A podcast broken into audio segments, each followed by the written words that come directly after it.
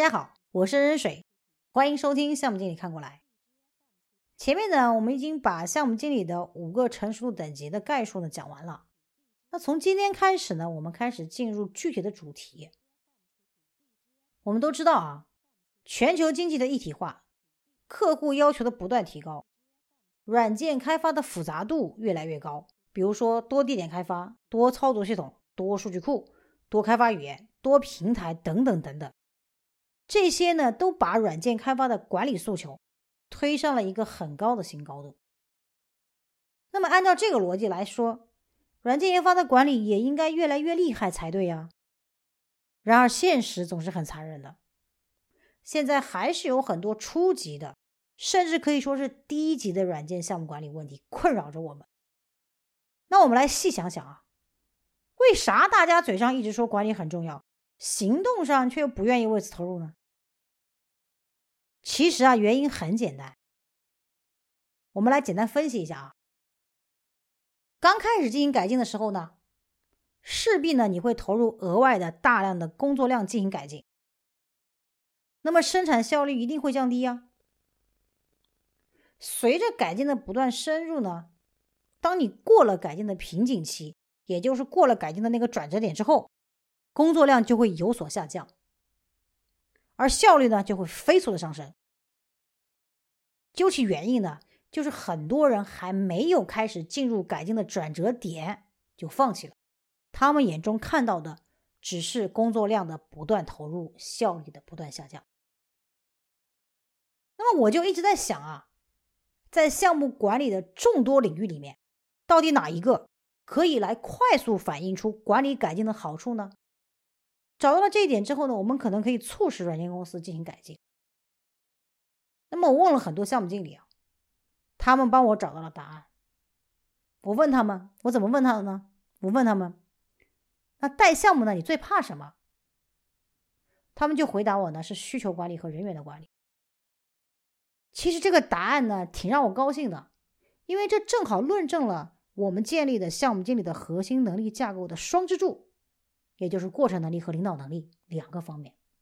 那么下面我们就来看看他们的这个答案，我们来分析一下他们的答案。那么我们都知道啊，软件的需求哪有不变的？我没见过需求不变的软件。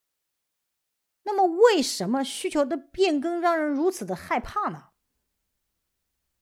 其实控制变更的变更过程，从概念上来讲是比较简单的，就是对变更进行管理的过程啊。很简单，但是执行起来却复杂的很。我们来简单描述一下这个执行的这个过程啊。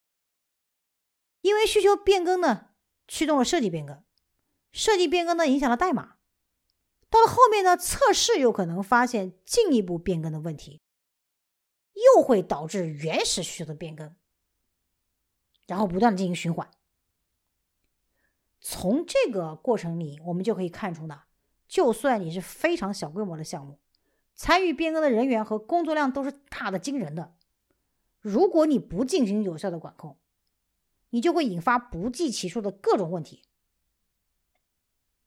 那么，既然变是永恒的常态，除了佛系一点，我们到底还能怎么办？其实啊，大家不知道，变更呢？是引入配置管理最为重要的原因。很多人可能知道配置管理，但是呢，却不是那么明白配置管理的出现其实是由变更这个重要的原因引起的。因为我们如果不能停止变更，就只能管好变更。变更的发生通常都很任性啊，那这就基本上明确了配置管理的跨度。它是伴随整个软件生命周期的，从立项策划到需求，到设计和实现，到测试，到客户的验收，到结项，到后期的服务和维护，横跨整个软件生命周期。那么，由于配置管理覆盖了整个软件生命周期的全部的重要产出，所以呢，除了变更，它还能解决很多其他的问题。比如说，需求设计、编码、测试、工作产品的不一致性啊，无法找到软件的前一版本啊，产品升级和维护的时候找不到软件的软件的相关资料啊，编码未经测试就集成到软件中，导致整个系统崩溃啊，谁都可以获得项目的资料，等等等等问题。但是这些问题呢，看起来都非常的低级，但是项目经理千万别忘了，这种小问题可是真的是一样要命的。就在前不久，我一个做大数据平台的同学呢，就跟我抱怨了，他们项目组刚花了非常大量的精力修复了一个高难度的 bug，测试也通过了，上线之后那个 bug 又出现了，活见鬼了这！项目经理的电话都被客户打爆了，大家又搞了三天才明白，原来是版本搞错了。这个事情就很扯，大家看这是不是一个很扯的事儿？所以不要忽视那些小问题。那么配置管理呢，可以通过协调项目中不同人员的工作产品，来帮助我们降低这些问题发生的风险。那么讲了这么多，讲了配置管理的来源是由变更引发的。啊，讲了配置管理能解决的问题，那到底什么是配置管理？这个时候我们需要对配置管理做一个完整而精确的定义。事实上，市面上你能看到的很多的这个书籍也好，管理书籍也好，你可以看到对配置管理的这个定义非常的多，非常的多。但是呢，我们在总结了。对比了很多人的配置管理的定义之后呢，我们选择了韦恩·巴比奇在他的著作《Software Configuration Management: Coordination for Team Productivity》这本书里面对配置管理的定义。我们来看一下它是怎么定义的：协调软件开发，让混乱减小到最低的技术，叫做配置管理。